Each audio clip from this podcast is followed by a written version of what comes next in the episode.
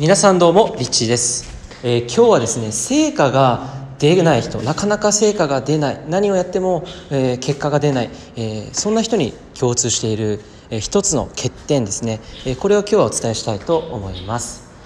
えーまあ、成果が出ないねなんかこう自分のやりたいことをやっていたりとか、えー自分のタイプ例えば仕事で新しいことにこう挑戦してみるなかなかその目に見えたこう成果とか結果が出ないってこういうことって結構よくあると思うんですよね。で僕自身もまさにこの自分の例えばやりたいことをやってでそれで例えば収入を得るとかそれでそこう生活をしていくとかそういう環境ライフスタイルに切り替えていくって。なかなかこうそれをに憧れたりとかそれを思い描いてもそこに到達ができないってことで結構悩んでた時期って長かったんですよね。でそんなところで今日はですねじゃあ何が一体まずかったのか何が一体、えー欠点としてそこにあったのかこれを振り返った時に、これもまさもうまさに一つしかないなっていうところで、今日は皆さんにこの欠点一つですね、えお伝えしたいと思います。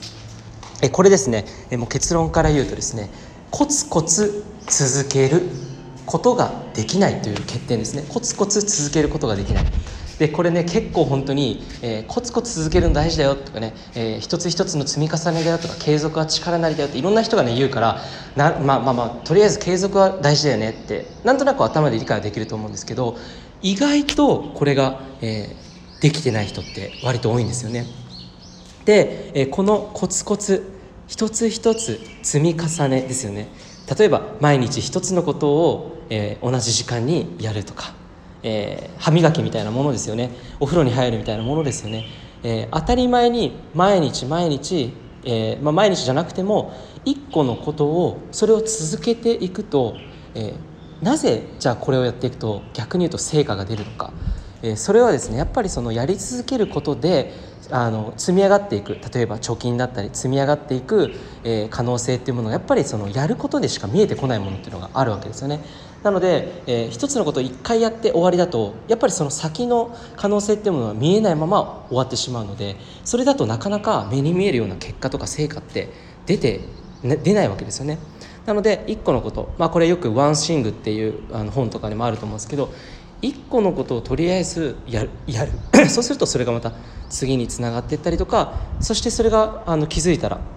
えー大きな、えー何か話につながったりとかでそれで自分が思い描いてた以上のことが例えば現実的に起きたりとかそういった引き寄せがあったりとか、えーそういうふうにですね一個のことを続けることで実は、え1回でやめてしまうよりもいろんな可能性ってものに結びついて紐づいていくわけですね。なので、えーその結果大きな、えー成果が上げていくことができるという、まあ、そこにつながっていくわけなんですけどなかなかこうコツコツ続けられない人って僕もそうだったんですごい分かるんですけどまずそもそも自分がコツコツ続けられない、えー原因としてはやっぱり自分のそのやりたいことじゃないっていうところですね。やっぱり人って全全然つまんないこととか自分のやりたくないことに関して毎日毎日繰り返し同じようなことをややり続けるってすごく苦痛だと思うんですよね。なので、えーそういうことではなくて自分が本当にやりたいことこれやってたら自分の人生がもっと良くなるなとか、えー自分がとにかくここではなんか他人のことを考える必要なくてやっぱ自分がこれをやり続けることで自分自身が成長していくなとか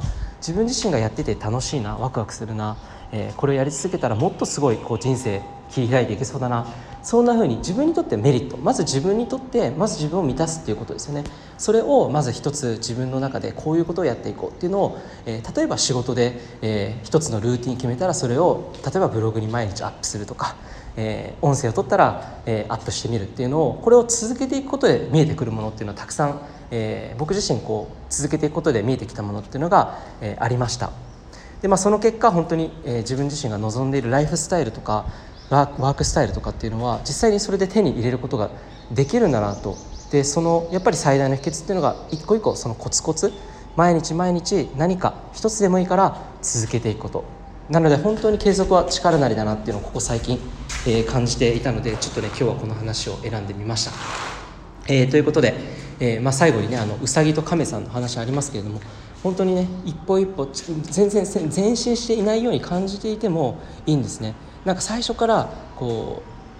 う100歩ぐらいね一気にこう飛んでいくようなそういうのを求めてしまうんですよ人はね。でもなんかあれこれ進んでんのかな進んでないのかなっ